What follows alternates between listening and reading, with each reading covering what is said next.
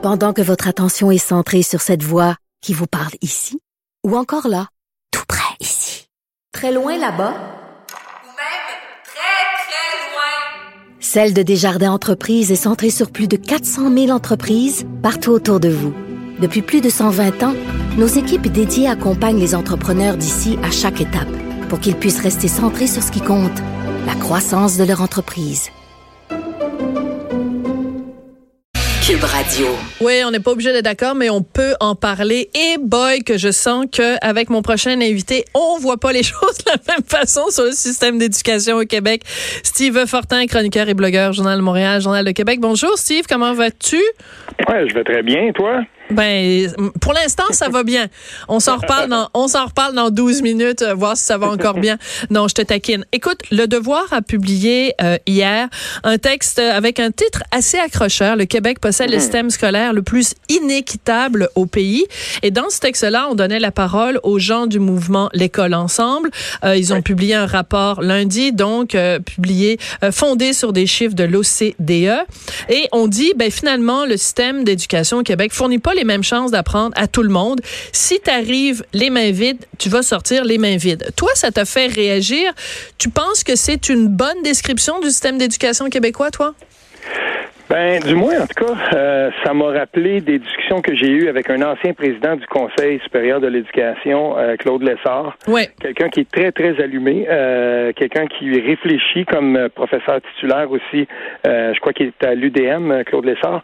Et, tu sais, il réfléchit beaucoup à l'éducation. Puis quand on a collaboré ensemble l'année dernière pour l'ouvrage collectif Démantèlement tranquille, Mm-hmm. il, il, avait, il m'avait fait beaucoup réfléchir à l'état du système d'éducation, mais aussi à la façon dont celui-ci ou euh, de, par, laquelle celui-ci s'est transformé, s'est Mm. développé et qu'il s'est éloigné euh, du euh, de la façon dont on l'avait imaginé pendant la Révolution tranquille, quand on avait radicalement changé la, fa- la, la manière dont on dont on faisait l'instruction publique. Là. Oui. Puis, Ben, il faut le rappeler, il faut le rappeler, Steve, je me permets de t'interrompre parce que Ah oui, oui, oui. au début de l'émission, j'avais une discussion avec Guy Nantel où on disait, nous, des fois, les journalistes, on a tendance à, à se parler entre nous, puis on prend pour acquis que les, tout le monde sait de quoi on parle. Donc, quand on parle justement de ce qui s'est passé dans le domaine de l'éducation, c'est qu'avant, au Québec, ben, écoute, t'avais l'éducation religieuse, puis t'avais le, le, le cours classique et tout ça.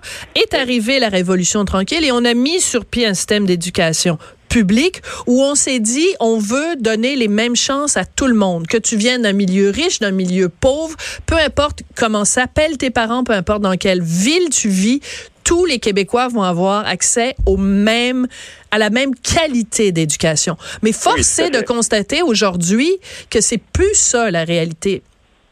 Ben, en fait, ce, que- qui me, ce qui m'interpelle beaucoup euh, dans, la, dans, la, dans, dans la vision, si on veut, de départ de ce système d'éducation-là, oui, c'est vrai que euh, on voulait qu'il soit accessible à tout le monde. Euh, on voyait l'école de quartier euh, comme une façon, si on veut, de, de, de créer aussi une certaine cohésion sociale. Puis, euh, et cette cohésion sociale-là, on la veut peut-être, euh, oui, entre les classes, entre les diverses origines ethniques et tout ça, mais ça, c'est, c'est- de plus en plus, on s'est éloigné de ça. Et qu'on soit à Montréal ou qu'on soit en région, soit dit en passant, parce que euh, en, en écrivant ce texte-là, ben, je me suis rappelé que moi-même, euh, j'ai une de mes filles qui, qui, qui va faire le saut là, de l'école primaire vers l'école secondaire. Ouais. Puis euh, que pensez-vous qui arrive, même dans un, un- une région comme la mienne, bien, les parents se demandent est-ce qu'on va aller au PEI, programme d'enseignement international, et là, on va se battre un peu pour essayer d'avoir notre place là-dedans, parce que ben, c'est c'est mieux vu que, euh, si on veut, les, les, les classes normales de, de, de, de la première année du secondaire et tout ça. On est là-dedans. Et, et Claude Lessard, dans son texte, je le cite dans le mien, euh, lui, il dit que les parents sont bien mal placés là-dedans parce que beaucoup de parents, et j'en suis, euh, sont un petit peu pris entre l'arbre et l'écorce où ils, ils veulent le bien de leur enfant, mais ils croient aussi à la fonction du système d'éducation. Cette fonction-là de mixité sociale où on devrait avoir des élèves plus forts avec des élèves qui ont plus de difficultés pour créer justement un environnement d'enseignement où il y aurait des élèves, des élèves un petit peu plus forts qui sont capables d'en attirer d'autres, de créer comme un Ouais. dynamisme vers l'avant, vers plus de succès. Et ça, c'est prouvé, ça fonctionne. Il me semble qu'on s'est éloigné un peu de ça, en effet. Oui. Alors, c'est le moment euh, dans, dans le, notre entretien où je raconte ma fameuse anecdote du taxi.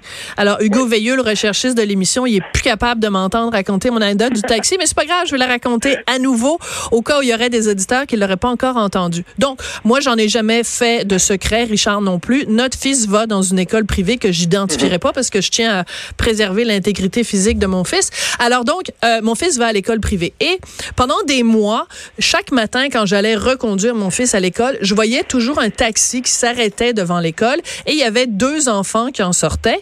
Et je me disais, coudon, c'est qui ces parents-là qui envoient leur, qui ont même pas assez de temps pour accompagner leurs enfants à l'école et qui les envoient en taxi? Donc, les mois se suivent et à un moment donné, je suis au centre-ville de Montréal, j'ai pas mon auto, je prends un taxi.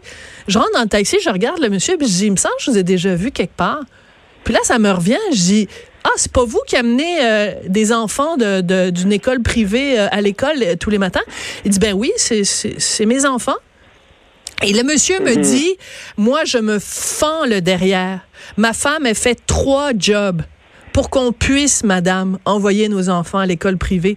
Puis c'était des immigrants, c'était des gens qui venaient de Tunisie, et c'était des gens pour qui l'éducation de leurs enfants était la priorité. Ils se payaient pas des vacances dans le sud, ils se payaient pas de toute façon, ils en auraient pas les moyens, mais ils se serraient la ceinture pour envoyer leur enfant à l'école privée. Tu comprends ce que je veux dire? C'est que c'est... Ben, je, te dirais simplement ceci, Sophie. Euh, je, connais ça tellement parce que euh, moi, je viens pas d'une famille riche. Mon père était camionneur, une famille mm. où euh, les, mes parents étaient séparés. sa plus grande fierté, c'est d'avoir envoyé ses deux mm. gars à l'université. Il a travaillé mm. comme un chien pour nous envoyer là. Et puis, euh, s'il y a quelque chose, euh, et moi aussi, je suis allé à l'école secondaire privée parce que mon père voulait ça pour nous, puis c'est privé de tout. Et ça, ça, je le comprends bien. Mais en quelque part, euh, quand on regarde la mission fondamentale, originelle de ce système d'éducation-là, plus, de plus en plus, on se rend compte qu'on s'est éloigné et, et, c'est dommage parce que dans, dans une ère où on sait que les gens vont, on va être, on va accueillir les gens, puis c'est correct comme ça, puis il va y avoir beaucoup de migration, puis il faut qu'on ouvre nos portes, c'est essentiel, c'est essentiel que nous le fassions. Mais là, euh, l'école devrait être justement ce lieu où on va, euh, on va prendre cette mixité sociale là, puis on va essayer de créer le plus de cohésion possible. Mais quand euh, on a un système d'éducation à trois vitesses, et ça là-dessus, je veux dire, on, je, même les, les on est on est forcé de le constater parce que c'est vraiment ça qui est en train de se passer. Ben, qu'est-ce qui arrive, c'est que on rate une occasion de d'user du système d'éducation comme de l'outil primordial, fondamental de cette mixité sociale là. Oui, mais, mais quand tu dis quand tu dis les trois vitesses, bon pour pour que tout le monde comprenne, c'est qu'en fait il y a le privé, il y a le public, mhm. puis entre les deux il y a le public plus plus plus là, tous les programmes internationaux, les programmes euh, améliorés euh, et tout ça.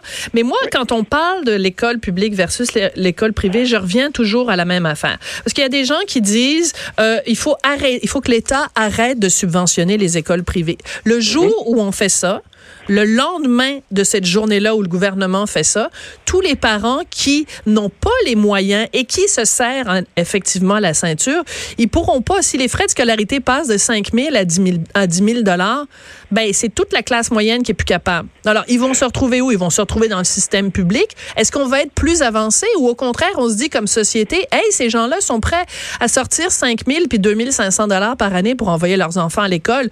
Remercions-les. Ils, ils, on crée un système parallèle pour des gens qui sont prêts à faire des sacrifices. Sinon, ils se retrouvent dans le système public puis on n'a pas les capacités de les accueillir. Ben, toujours au moins peut-être regarder ces écoles privées-là, puis s'assurer que l'intérieur de celles-ci, il y a de la place pour des pour des pour des élèves qui euh, autrement se retrouvent peut-être un peu à, la remorque. Je, je, vais donner un exemple. Vite, vite. Euh, dans, dans, le dans le système scolaire américain, comment on était capable d'incorporer des joueurs de football, des joueurs de sport? On, on, on a des, trouvé des gens qui étaient capables de les incorporer à des classes fortes. On développait beaucoup pour les garder. Mm. On peut le faire au Québec aussi. Ouais.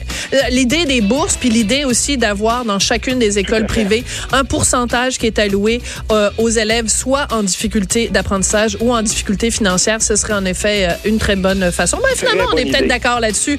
Hey, je suis d'accord avec Steve Fortin. Hey, hallelujah. Merci beaucoup, Steve. Ça a été un plaisir de te parler. toujours. Merci beaucoup. Euh, merci à Samuel Boulay-Grimard également à la mise en onde. Coudon, j'arrive plus à parler. C'est la fin de l'émission. Et Hugo Veilleux à la recherche. Je vous laisse avec Geneviève.